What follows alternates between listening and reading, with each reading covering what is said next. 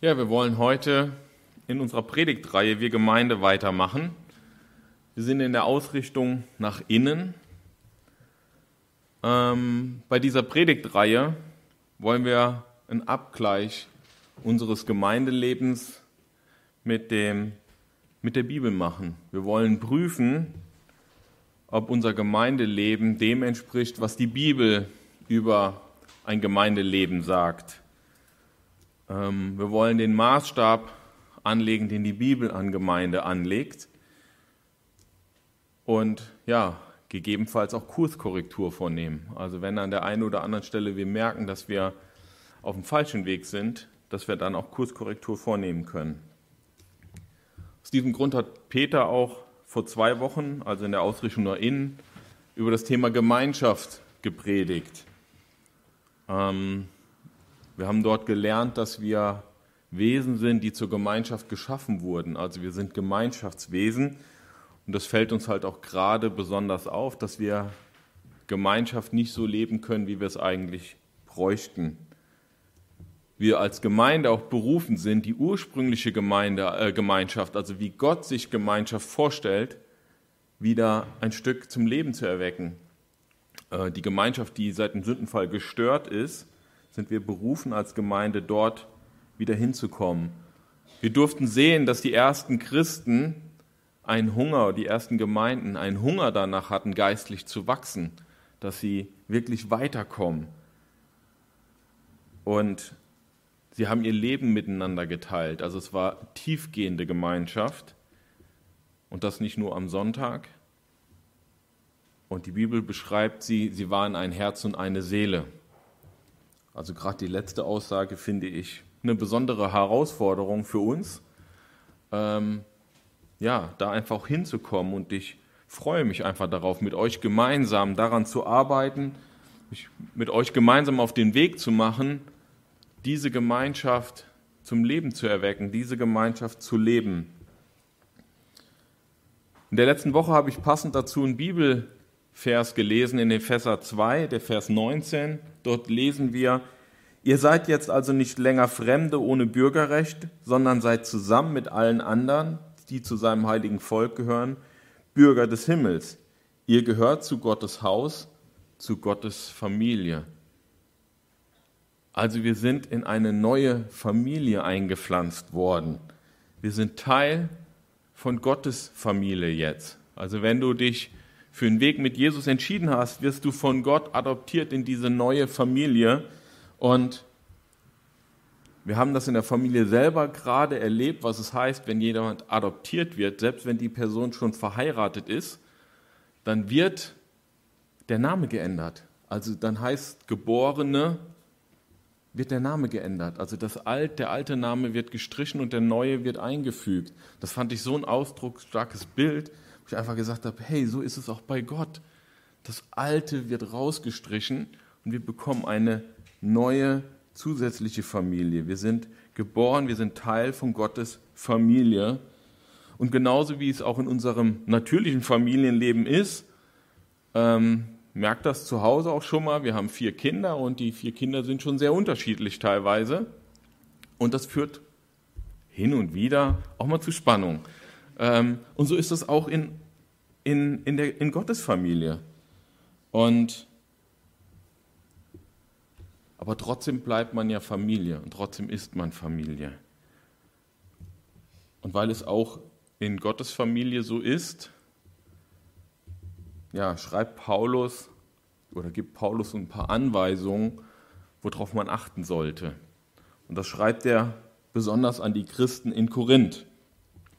Ähm, da gab es auch so ein paar Spannungsfelder, würde ich mal sagen.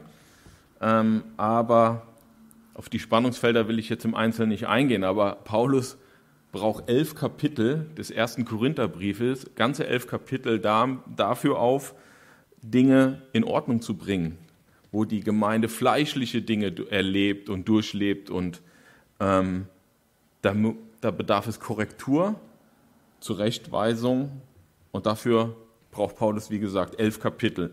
Und dann geht es jetzt weiter in Kapitel 12. Da wird es überschrieben mit ähm, mit den geistlichen Themen. Also Paulus widmet sich jetzt den geistlichen Themen, weil er einfach sagt, hey, es gibt ein paar Grundlagen, die ihr beachten müsst, damit geistliches Wachstum stattfinden kann.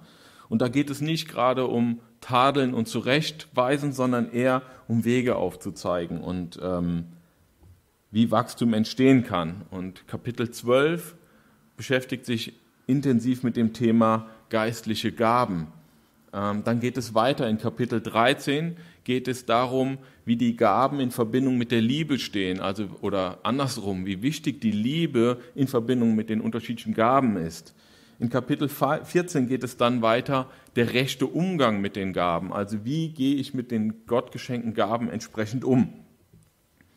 Ähm, so viel aber mal in der, in der Vorausschau. Heute soll es um das Kapitel 12 gehen, also es soll darum gehen, welche geistlichen Gaben gibt es. Und wenn am Anfang über die Gaben gesprochen wird, dort äh, Pneumatika steht, das griechische Wort, da geht es um geistliche Dinge übersetzt, geht es hier jetzt gezielt um das äh, griechische Wort Charisma.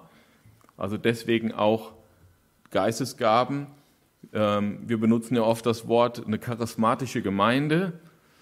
Ähm, also eigentlich eine Gemeinde, die nicht charismatisch ist. Äh, es sollte eigentlich gar keine Gemeinde geben, die nicht charismatisch ist. Ich weiß aber, was wir mit diesem, äh, mit diesem Titel oftmals meinen, aber umso wichtiger ist es, mit welchen Begrifflichkeiten wir um uns werfen. Ähm, Charisma bedeutet so viel wie Geschenk, Wohlwollen, gespendete Gabe, also eine Gabe, die Gott uns schenkt, die er uns gibt. Bevor wir jetzt in das Kapitel 12 einsteigen, ähm, habe ich das Kapitel überschrieben mit Einheit in Vielfalt. Einheit in Vielfalt, ja eigentlich zwei Gegensätze. Also auf der einen Seite die Einheit und auf der anderen Seite aber die, die Vielfalt. Geht das überhaupt? Geht Einheit in Vielfalt? Das werden wir sehen. Wir lesen mal zunächst im 1. Korinther 12 die Verse 4 bis 6. Es gibt nun zwar verschiedene Gnadengaben, doch nur ein und denselben Geist. Es gibt verschiedene Dienste, doch nur ein und denselben Herrn. Es gibt verschiedene Kräfte, doch nur ein und denselben Gott, der alles in allen wirkt. Verschiedene Gaben, aber ein Geist verschiedene Dienste, verschiedene Aufgaben, ein Herr. Verschiedene Kräfte, einen Gott. Und Paulus legt hier, bevor er einsteigt zu den verschiedenen Gaben, legt er den Fokus auf die Einheit, auf das Einende, auf das Zentrierende. Und anscheinend gab es in Korinth genau halt dort halt auch ähm, ja, Dinge, die nicht ganz in Ordnung waren. Sie haben wahrscheinlich eine Gabe besonders betont, das war die Gabe der Zungenrede. Darauf waren sie besonders stolz, haben sie ganz besonders in den Vordergrund gestellt und das hat nicht unbedingt für Einheit gesorgt. Deswegen geht Paulus im Kapitel 14 auch nochmal intensiver auf dieses Thema ein. Ähm, soll heute auch noch vorkommen, dass die eine oder andere Gabe überbetont wird. Und Paulus sagt hier halt, stopp. Es gibt eine Einheit. Der Heilige Geist schenkt unterschiedliche Gaben. Der Heilige Geist ist derjenige, der die Gaben schenkt. Und wir brauchen uns nichts auf diese Gaben einzubilden. Wir brauchen nicht zu denken, ach, wenn ich die Gabe habe, bin ich was Besseres als der andere, der Heilige Geist ist der diese unterschiedlichen Gaben in, in jedem bewirkt. Und genauso gibt es auch verschiedene Aufgaben. Und bei Gott ist nicht die eine Aufgabe höher geachtet als die andere. Wenn die Aufgaben Jesus im Zentrum haben, wenn die Aufgaben den Blick haben, Jesus zu verherrlichen, dann ist es egal, welche Aufgabe ich ausführe. Wir kommen später nochmal darauf. Und und Gott ist derjenige, der dann dem Ganzen die nötige Wirksamkeit verleitet. Hier steht zwar Kraft, aber ähm, wenn man dieses Kraft in seinem ursprünglichen ja, Wortkontext sieht, steht da eigentlich Wirkungen, also die Wirksamkeit, dass wenn wir uns mit unseren Gaben einbringen, dass Gott halt auch das Gelingen einfach auch schenkt, dass Gott den Nachdruck einfach gibt. Und ich finde es bemerkenswert, wie Paulus hier am Anfang auch die Dreieinigkeit im Prinzip dort mit einbezieht. Also am Anfang sagen wir ein Geist, ein Herr und ein Gott. Also Heiliger Geist, der Herr ist Jesus und Gott ist der Vater. Und ein tolles Bild für die Einheit. Die drei zusammen bilden eine Einheit. Die drei zusammen sind Gott und haben unterschiedliche Aufgaben. Der Heilige Geist versorgt uns mit Gaben. Der Heilige Geist sorgt dafür, dass Einheit entsteht.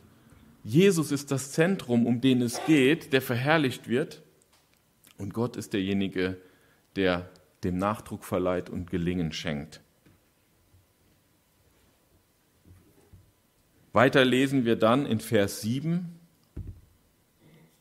Aber jeder bekommt eine Offenbarung des Geistes nur zum allgemeinen Nutzen geschenkt.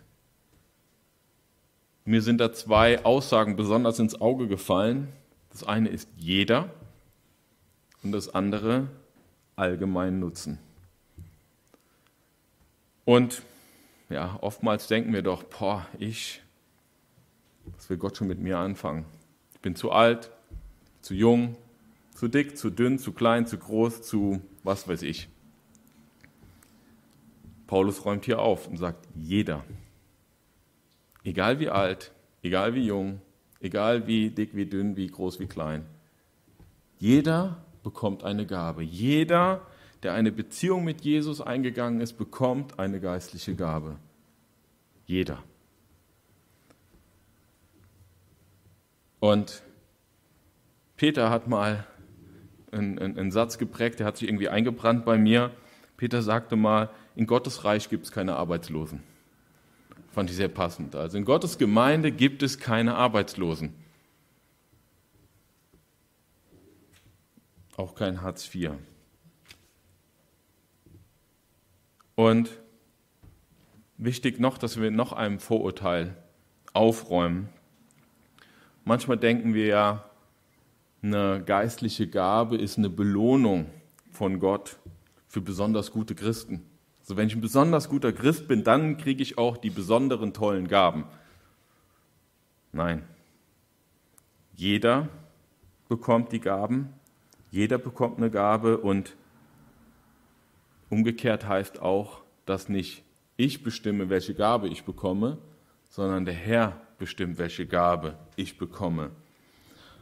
Und noch was, die Gabe dient nicht einem Selbstzweck. Also es geht nicht darum, dass ich geehrt werde, dass ich was Besonderes darstelle, sondern sie dient dem allgemeinen Zweck. Sie dient dazu, dass die Gemeinde gebaut wird, dass die Gemeinde aufgebaut wird. Also zum Wohl der ganzen Gemeinde. Wichtig ist auch, dass wir nicht die Gaben des Geistes nicht mit, den, mit der Frucht des Geistes verwechseln, wie in Galater 5 die Rede ist. Also die Gabe des Geistes sind letztendlich die Auswirkungen, äh, äh, die Frucht des Geistes sind die Auswirkungen und die Gabe sind, äh, ist etwas, was wir tun sollen, also wozu wir befähigt werden. Und noch etwas, es gibt Talente, es gibt Persönlichkeiten, die auch nicht im mit der Gabe verwechselt werden dürfen. Also das heißt, es gibt Neigungen, wozu unser Herz schlägt, wofür wir uns eher interessieren, was, was uns einfach leicht fällt. Und dann gibt es unsere Persönlichkeit, die Gott in uns auch hineingelegt hat. Wir können offensiv sein, also wir können damit kein Problem haben, vor Leuten zu stehen, also wir können offensiver sein, wir können eher der defensive Mensch sein, der eher so ein bisschen zurückhaltend ist, eher im Hintergrund ist. Ähm, wir können der sein, der eher aufgabenorientiert ist, der also sehr, sehr strukturiert denkt, aber wir können auch der sein, der sehr menschenorientiert ist. Also in der Unterschiedlichkeit in unserer Persönlichkeit, ähm, das bringen wir mit, aber die Gabe ist nochmal was Besonderes. Die Geistesgabe ist damit nicht gleichzusetzen. Der amerikanische Theologe Louis Barry Schaffer, würde ich jetzt sagen, lebte von 1871 bis 1952, hat Folgendes dazu geschrieben. Wenn man davon spricht, dass der Heilige Geist einen Menschen mit einer bestimmten Gabe ausrüstet, dann bedeutet das im Grunde, dass der Heilige Geist durch diesen Menschen einen bestimmten Dienst erbringt. Also wir werden von Gottes Geist für einen bestimmten Dienst ausgerüstet. Also der Fokus der, der Ausrüstung mit der Gabe ist ein Dienstbereich. Gott hat was mit dir vor. Gott möchte dich für das und das gebrauchen. Diese, dieser Dienst ist gerade notwendig in der Gemeinde und deswegen rüstet Gott jemanden aus, der diesen Dienst dann ausführen kann mit Gottes Hilfe. Aber, jetzt kommt das Aber, ähm, ich muss dem Heiligen Geist gestatten, dass er das tun kann. Ich muss ihm gestatten, weil der Heilige Geist ist keiner, der uns irgendwas aufzwingt. Der Heilige Geist, das bedarf einfach unserer Zustimmung. Und erst wenn wir den Dienst mit der Unterstützung des Heiligen Geistes tun, wird es ein, ein fruchtbarer Dienst sein. Und Gemeinde ist genau das. Gemeinde sind lauter Christen, die sich Jesus unterstellt haben, die sich bereit erklärt haben, von Jesus sich gebrauchen zu lassen, die bereit sind, sich vom Heiligen Geist ausrüsten zu lassen, um dann ihren Dienst zu tun. Und der Heilige Geist wird das dann so koordinieren, dass eine Einheit entsteht. Und in diesem Zusammenhang fand ich ein Bild von einem Dirigenten sehr, sehr passend. Ein, ein Bibelausleger hat dieses Bild gebraucht von einem Dirigenten. Ein Dirigent, der verschiedene Musiker vor sich hat mit unterschiedlichen Instrumenten. Jetzt können diese Musiker alle wild vor sich her spielen. Die haben alle die gleichen Noten. Der eine fängt dann an, der andere fängt dann an und der eine spielt, ach, ich spiele jetzt mal schon mal den Refrain, ich spiele das. Ähm, hört sich nicht wirklich gut an. Und genauso macht es der Heilige Geist wie der Dirigent, der die Musiker aufeinander einstimmt, damit nachher eine schöne ein schönes Lied, eine schöne Symphonie erklingt, so macht es der Heilige Geist auch. Der sagt, hey, ich brauche, gebrauche dich jetzt gerade hier und in der Form und dich in der Form. Und dann erklingt eine tolle Gemeindesymphonie. Ähm, daraus entsteht etwas.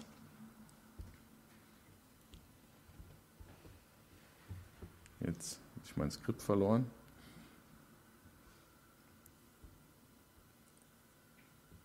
Gut. Da bin ich wieder. Genau. Welche Gaben es gibt, lesen wir jetzt weiter. Wir lesen jetzt die Verse 8 bis 11. Dem einen wird vom Geist das Wort der Weisheit gegeben, ein anderer kann durch denselben Geist Einsicht vermitteln.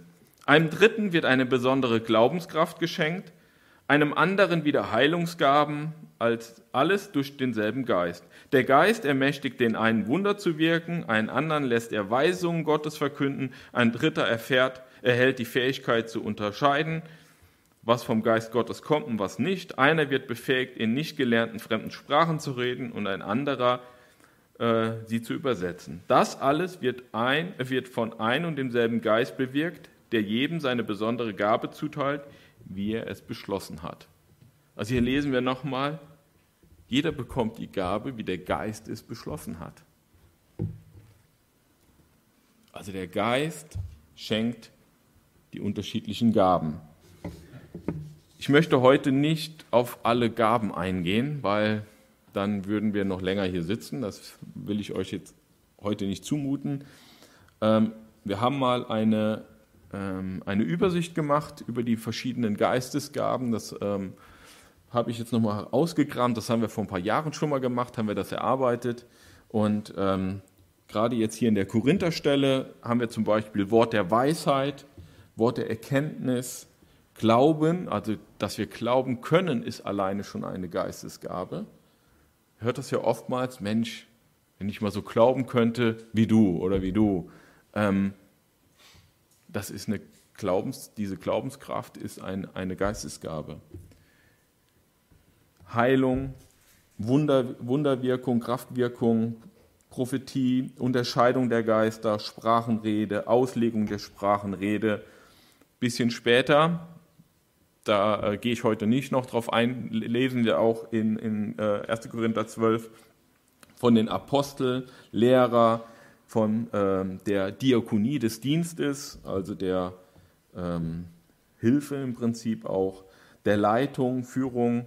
Und dann gibt es andere Bibelstellen, die auch noch weitere Geistesgaben erwähnen. Zum Beispiel Römer 12 ist so eine klassische Stelle, wo es dann darum geht, Seelsorge, äh, das materielle Helfen, Barmherzigkeit, Evangelist, Hirte zu sein. Also es gibt zwischen 18 und, 19 Gaben, äh, die in der Bibel beschrieben werden. Ähm, gibt sogar, also da streitet man sich, Ehelosigkeit, ist das die, die Geistesgabe 19 oder, oder halt auch nicht. Ähm, wie gesagt, aber ich möchte da jetzt heute im Einzelnen nicht auf diese Gaben eingehen, weil ich heute einen anderen Fokus einfach habe. Und aber trotzdem ist es wichtig, gehören mit zu dem Text, welche unterschiedlichen Gaben es gibt. Und ich ermutige euch auch, beschäftigt euch mal damit, schaut mal, was, welche Gaben gibt es und macht vielleicht dort auch mal einen Abgleich. Ähm, und in 1. Korinther 12, dann Verse 12 bis 27, das ist jetzt ein bisschen längerer Text, ähm, den möchte ich noch lesen, weil den finde ich besonders hilfreich in, in dieser Frage. Denn der menschliche Körper ist eine Einheit und besteht doch aus vielen Teilen. Aber all die vielen Teile des Körpers bilden zusammen den einen Organismus. So ist es auch bei Christus. Denn wir alle sind durch den einen Geist in einen einzigen Leib eingegliedert und mit dem einen Geist gedrängt worden, Juden und Nichtjuden, Sklaven und freie Bürger. Ein menschlicher Körper besteht ja auch nicht nur aus einem Teil, sondern aus vielen. Wenn nun der Fuß behaupten würde, weil ich nicht Hand bin, gehöre ich nicht zum Leib, hört er damit auf, Teil des Körpers zu sein? Und wenn das Ohr erklären würde, weil ich kein Auge bin, gehöre ich nicht zum Leib, gehört es deshalb nicht dazu? Wenn der ganze Körper aus einem Auge bestünde, wo wäre dann sein Gehör? Und wenn alles Gehör wäre, womit könnte er riechen? Nun hat aber Gott jedes Teil so in den Leib eingefügt, wie es seinen Platz entsprach. Wären alle zusammen nur ein einziges Glied, wo wäre dann der Leib? Aber nun gibt es viele Glieder und alle gehören zu dem einen Körper. Das Auge kann doch nicht nur nicht zur Hand sagen, ich brauche dich nicht, und der Kopf doch nicht zu den Füßen, ich verzichte auf euch. Im Gegenteil, gerade die scheinbar schwächeren Glieder des Körpers sind unentbehrlich. Die unansehnlichen kleiden wir mit größerer Sorgfalt und die, deren wir uns schämen, mit besonderem Anstand. Die ansehnlichen Glieder brauchen das ja nicht. Gott hat den Leib so zusammengefügt, dass die geringeren Teile besonders geehrt werden, denn er wollte keine Spaltung im Körper. Alle Glieder sollen einträchtig füreinander sorgen. Wenn ein Glied leidet, leiden alle anderen mit. Und wenn eins besonders geehrt wird, freuen sich die anderen mit. Zusammen seid ihr der Leib von Christus und einzeln genommen Glieder davon.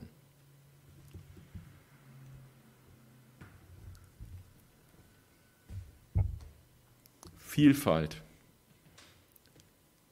Paulus beschreibt hier die Gemeinde als Vielfalt, als ein, wie ein Körper.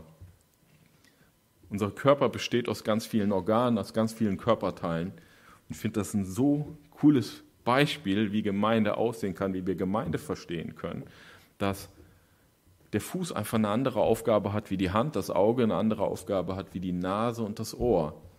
Und und es uns auch nicht zusteht zu sagen, hey, ich möchte gerne das Auge sein, ich bin doch nur Nase, das ist doch doof. Ähm, ähm, ich möchte nicht die ganze Zeit nur riechen, ich möchte auch mal gerne was sehen. Oder andersrum, wie Paulus hier beschreibt, dass ich Nase bin und sage, hey, wir brauchen das Ohr doch nicht. Es reicht doch, wenn wir riechen. Also auch die, die Unterschiedlichkeit zu erkennen und auch zu vertrauen, dass der Heilige Geist weiß, warum und wozu die unterschiedlichen Gaben da sind.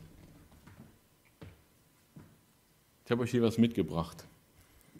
Ähm, wenn man so Blumen kauft, jetzt bin ich nicht so der Blumenkäufer, aber meine Frau kauft so einige. Ähm, ich habe das jetzt mal aus unserem Garten rausgerupft. Ähm, da haben wir jetzt so Eisenkraut.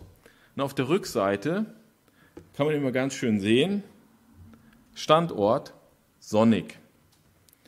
Düngen, regelmäßig, äh, eventuell Depotdünger einmischen, also besonderen Dünger einmischen. Blütezeit, ist winterhart. Also hier wird ganz, ganz viel beschrieben. Das heißt, diese Blume sollte man jetzt nicht unbedingt in den Schatten pflanzen, wo schlechte Bodenverhältnisse sind. Ähm, und es gibt aber auf der anderen Seite Karten von Pflanzen, wo drauf steht Schattengewächs, also möglichst im Schatten platzieren. Also in der Natur können wir das auch schon erleben, dass es Pflanzen für ganz unterschiedliche Begebenheiten gibt. Jetzt stellt euch mal vor, es gäbe nur Pflanzen, die in der prallen Sonne gedeihen würden. Hätten wir im Schatten Kahlschlag. Müssten wir nur kehren und keine. Ja, egal. Also, es, in der Natur finden wir das auch schon. Marc hat beim Feuerabend, äh, waren wir im Wald, hat das auch beschrieben welche Aufgaben unterschiedliche Bäume haben. Der eine Baum ist da, um das, den neuen, jungen Wuchsbaum einfach zu schützen. Ich fand das ein sehr, sehr cooles, ein interessantes Beispiel. Ähm, also wie einfach die Unterschiedlichkeit da ist. Und deswegen sollen wir die Unterschiedlichkeit auch respektieren und erkennen und auch darum wissen, dass wir Unterschiedlichkeit brauchen bei vielen bekannten Evangelisten, die wirklich Leute waren, die vorne rangegangen sind, die im Rampenlicht standen, dann sieht man oft nur diese Person. Aber erfolgreich ist die Missionsgesellschaft aufgebaut worden, wenn neben dieser Person auch jemand war in der zweiten Reihe, der hinter ihm die ganzen Scherben zusammengekehrt hat, der die Nacharbeit gemacht hat. Wir lesen da von Billy Graham, dass der jemanden hatte, der im Hintergrund die Jüngerschaftsarbeit aufgebaut hat. Der ist nie groß in Erscheinung getreten. Billy Graham war immer die Person. Und das finde ich eine Stärke auf der einen Seite von jemandem, der Evangelist ist, zu erkennen, ich brauche da jemanden, der hinter mir aufräumt und die Sachen sortiert, aber auch derjenige zu sein, der in der zweiten Reihe steht und sagt, ey, ich muss nicht da vorne im Rampenlicht stehen. Ich muss nicht der sehen, der die Titelseiten schmückt oder sonst was, sondern ich bin derjenige, ich weiß um meine Aufgabe und die ist wichtig.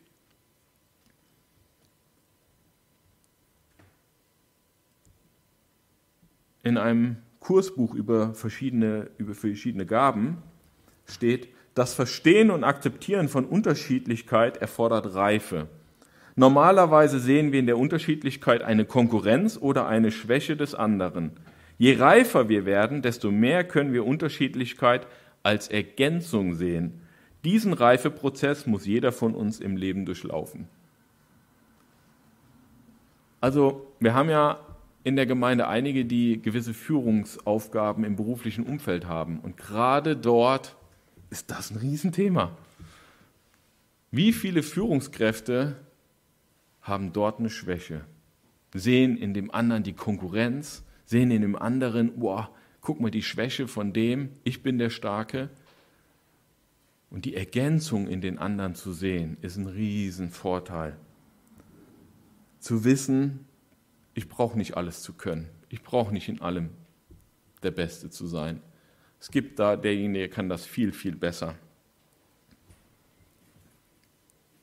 Deswegen muss Einheit in der Gemeinde nicht heißen, dass es alles ein Saft und ein Brei ist und alle in die gleiche, äh, eine, alle die gleiche Gabe haben müssen. Wichtig ist, dass wir alle in die, in die gleiche Richtung laufen, in der Unterschiedlichkeit. Das ist das Wichtige. Dass unsere Ausrichtung die gleiche ist. Dass wir sagen, okay, was ist das Ziel? Das muss das die Einheit sein. Also wir müssen das gleiche Ziel ein Stück weit verfolgen. Und deswegen haben wir auch diese Predigtreihe Wir Gemeinde und den Leitvers aus Matthäus 22, weil unser Ziel ist es, Gott zu verherrlichen und unseren Nächsten zu lieben. Unseren Nächsten zu lieben, unserem Nächsten zu dienen. Und der Nächste ist jetzt in der Ausrichtung nach innen meine Glaubensschwester und mein Glaubensbruder. Denen zu dienen. Eine Voraussetzung in der Gemeinde zu schaffen, dass sie geistlich wachsen können, dass mein Nächster geistlich wachsen kann. Was kann ich dazu beitragen, dass meine Glaubensgeschwister geistlich wachsen? Dass hier eine, eine, eine Möglichkeit entsteht in der Gemeinde, dass geistliches Wachstum entstehen kann. Noch was, was Paulus in diesem Text besonders hervorhebt, ist, am Schluss haben wir das in dem Text gelesen, in Vers 22, gerade die scheinbar schwächeren Glieder des Körpers sind unentbehrlich. Gerade Aufgaben, die nicht so im Vordergrund stehen, sind wichtig und die schaffen Freiraum, dass andere Aufgaben auch durchgeführt werden können. Und ich höre gerne ähm, die, die Reihe durch, durch die Bibel. Das ist eine, eigentlich eine Radiosendung in Amerika, die wird ins Deutsche übertragen. Und ähm, da geht wirklich Buch für Buch, Kapitel zu äh, Kapitel geht da durch und wird immer ganz viel erklärt. Also auch äh, sehr, sehr interessant, kann man gut hören, geht jeden Tag so 20, 25 Minuten. Und, und dieser Bibellehrer, der beschreibt, ähm, erzählt eine Geschichte, die fand ich sehr, sehr interessant. Der sagt, er hat auch eine, einen Vortrag gehalten über die unterschiedlichen Gaben und war danach zum Essen bei einem Arzt eingeladen. Ähm, war eingeladen und der Arzt fragt ihn so, Mensch, was denken Sie denn, was ist denn die wichtigste, das wichtigste Körperteil, was Sie gebrauchen, um diese Vorträge halten zu können? Also ich hätte jetzt auf Stimmbänder getippt, er hat auf seine Zunge getippt, weil er sagte, die muss so eine Stunde ungefähr unentbehrlich äh, wild arbeiten. Ähm, und der Arzt schmunzelt und sagt, hm, das habe ich mir gedacht, damit rechnet keiner. Ihre beiden großen Zehen, die sind extrem wichtig, weil die verhelfen ihnen, dass sie da vorne gerade stehen können. Und dass sie da stehen können und das vor dem Publikum eine Stunde stehen können. Wenn sie das nicht hätten, könnten sie da vorne nicht stehen und keinen Vortrag halten. Und das ich, fand ich gerade passend zu dem, wie Paulus es beschreibt. Gerade die nicht so schönen Körperteile, ich weiß nicht, wie eure dicken Zehen aussehen, aber in der Regel verkleiden wir die, packen eine Socke, Socken drüber und Schuhe drauf, die verstecken wir eher. So beschreibt es Paulus hier auch. Die, die Körperteile, hm, manche Körperteile, die stellen wir mal gerne so ein bisschen in den Schatten. Und äh, so ist es in der Gemeinde auch. Aber oftmals stellen wir unsere eigenen kleinen Dinge, die wir tun, in den Schatten. Das Unkraut jäten, das ähm, die Buchhaltung machen. So viele Dinge, die aber so eine große Auswirkung haben auf unsere Gemeinde, die so eine große Wirkung haben. Und wenn wir die mit der richtigen Gesinnung tun, wenn wir die tun mit, mit der Gesinnung, dass ich meinen Teil dazu beitrage, dass diese Gemeinde arbeiten kann, dass die Gemeinde nach vorne kommt, ähm, und ohne dass das Publikum das unbedingt jetzt sieht. Finde ich eine, eine, ja, eine, eine Riesengabe. Und in Apostelgeschichte wird von einer Tabitha, ich weiß nicht, ob ihr die Tabitha kennt, in der Apostelgeschichte, die ist kurz in Erscheinung getreten, weil, was hat sie gemacht? Sie hat Kleider genäht für die Armen. Also die Armen konnten keine, keine, ähm, keine Kleidung tragen äh, oder haben keine Kleidung gehabt. Und dann hat sie kurzerhand war dann am Nähen, dass sie, dass sie Kleidung bekommt. Und diese Tabitha ist jetzt gestorben. Und dadurch wird eigentlich wird, äh, äh, tritt sie in Erscheinung, dass sie gestorben ist, weil Petrus kommt dahin und die Menschen weinen, gerade die Armen sagen, ey, die hat uns so viele tolle Kleidung genäht und jetzt stirbt die einfach. Wie, wie, wie sollen wir denn weiter Kleidung haben? Und, äh, und Petrus ähm, erweckt sie wieder zum Leben. Und ich fand das so ein, so ein tolles Beispiel auch, die so scheinbar im Stillen Kleidung genäht hat und ähm, für die Armen keinen, ich jetzt mal so, großen, nach, nach außen hin so einen großen Dienst. Und ähm, es geht bei den Gaben nicht darum, welche Gabe uns vielleicht gerade am besten gefällt, sondern darum, was hat Gott mit dir vor. Welche Gabe braucht Gott jetzt gerade in dieser Gemeinde? Was braucht er gerade, um sein Reich weiter bauen zu können? Welche Gabe hat Gott dir geschenkt? Welches Organ, welches Körperteil bist du? Jetzt nicht alle sagen, ihr seid der dicke C. Gibt es auch. Vielleicht klemmt es an der einen oder anderen Stelle auch in der Gemeinde, weil du nicht bereit bist, dich von Gott gebrauchen zu lassen. Weil du nicht bereit bist, dich von Gott beschenken zu lassen. Nochmal, die Geistesgaben sind Geschenke. Das ist nicht so, das kriegst du jetzt, so ein Lastenesel, den du aufgehangen bekommst, sondern es ist ein Geschenk, weil Jesus dich dann ausstattet, einen Dienst zu tun. Wir dürfen als Gemeinde in Einheit zusammen in ganz, mit ganz unterschiedlichen Gaben dienen. Egal, ob du jung oder alt bist, du redegewandt, ob du introvertiert, extrovertiert, ob du aufgabenorientiert, menschenorientiert bist. Wir wollen uns gegenseitig ermutigen und wollen uns fragen, was unsere von Gott geschenkten Gaben sind. Ich möchte dich ermutigen, bleib da dran, beschäftige dich mit diesem Thema. Was hat Gott für dich bereit? Und nutzt das auch in den Hauskreisen, dieses Thema letztendlich voranzutreiben. Und ich habe ein paar super Beispiele gefunden. Rick Warren, der ist äh, Pastor von der Settelbeck-Gemeinde und auch Autor von zwei, ja, aus meiner Sicht sehr, sehr guten Büchern, Leben mit Vision und Kirche mit Vision, noch ein paar mehr geschrieben, aber das sind zwei prägnante und ich habe mir irgendwann mal äh, den ihr Gemeindeprogramm äh, gekauft und habe mir das angeguckt und ähm, da habe ich nochmals drin gelesen und darin fand ich, wie er genau das Thema beschreibt. Er schreibt da, ein Mann kam einmal und sagte, ich kann nicht singen und ich kann nicht unterrichten, aber ich, ma äh, ich mache Hausrenovierung und möchte einen Dienst mit Namens Home Helps beginnen. Wir führen für Witwen und alleinstehende Frauen in unserer Gemeinde kostenlose Reparaturen am Haus durch, damit sie nicht übers Ohr gehauen werden. Der nächste Mann kommt zu ihm und sagt, ich möchte einen Autoreparaturdienst beginnen. Wir reparieren Autos umsonst. Wir berechnen den Menschen in unserer Gemeindefamilie nur Ersatzteile. Wir sind eine Familie, wir sorgen füreinander.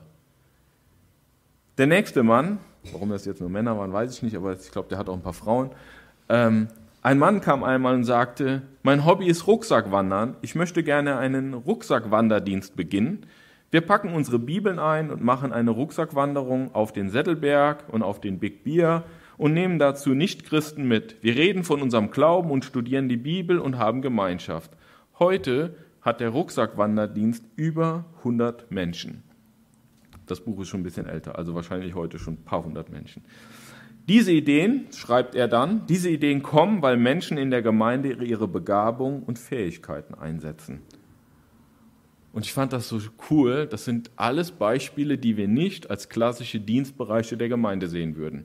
Also ein Autoreparaturdienst, ein, ein Home-Service, äh, ein, eine Wandergruppe würden wir jetzt nicht so klassisch als Gemeindedienstbereiche sehen.